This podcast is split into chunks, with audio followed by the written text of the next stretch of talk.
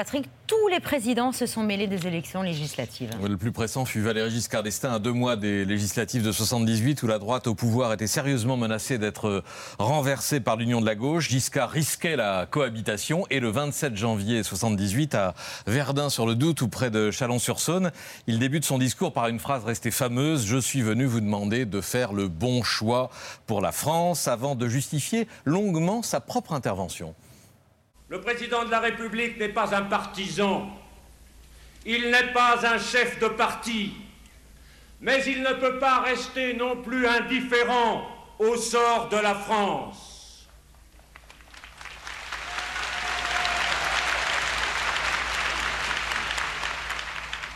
Il est à la fois arbitre et responsable. Sa circonscription, c'est la France. Ma circonscription, c'est la France. On n'a pas trouvé de meilleure formule pour décrire l'emprise présidentielle sur le scrutin législatif et pour dissuader les électeurs de donner une majorité au programme commun de la gauche. Giscard déclare encore Les Français ne vivront pas heureux au paradis des idées fausses. C'était Giscard évoquant Mitterrand, mais ça pourrait être Macron parlant de Mélenchon. Mais ce discours du choix avait fonctionné. Du bon choix, oui, face à une gauche euh, querelleuse, à la fois unie et, et, divisée. La majorité avait gardé la majorité, mais Giscard perdra la présidentielle trois ans plus tard, en 81, face à François Mitterrand. Aux législatives, les étiquettes présidentielles sont déterminantes? On l'a vu il y a cinq ans avec l'arrivée en masse à l'Assemblée de députés inconnus qui avaient le label Macron. C'est ce que tente aujourd'hui d'ailleurs le chef des Insoumis avec cette armée de, de candidats qui auront pour euh, affiche Mélenchon Premier ministre. Mais ce fut le cas dès, le début de la, dès les débuts de la Ve République, lors du retour au pouvoir de De Gaulle, quand les députés euh, Godillot ont envahi l'hémicycle. Nous sommes les Godillots du général, avait déclaré un, un député de l'Hérault et la formule avait eu un grand succès quelques jours plus tard à la une du Canard enchaîné. Un exemple parmi cent autres, celui d'un élu tombé dans l'oubli. Euh, je pense que vous, il, y compris dans le vôtre, du nom de Claude Roux, qui se ah souvient non, député du 15e arrondissement de Paris. Bravo.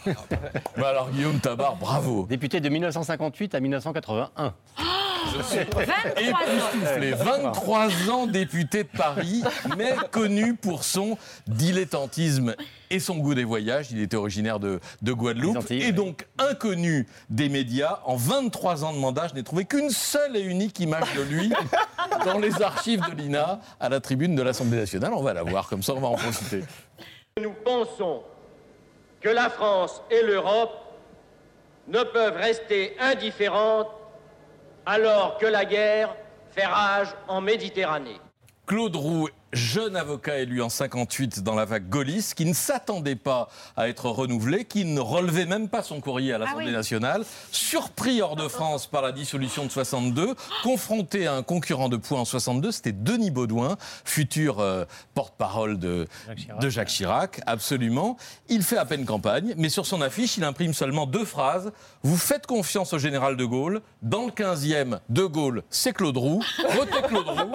Il fut largement réélu et même six fois de suite jusqu'en 81 avant d'être débranché par le RPR au profit de Jacques Toubon. C'est Jacques Toubon qui a récupéré la circonscription. Beaucoup de choses ont changé en politique au fil des ans, mais pas le poids de l'étiquette nationale dans l'élection des députés.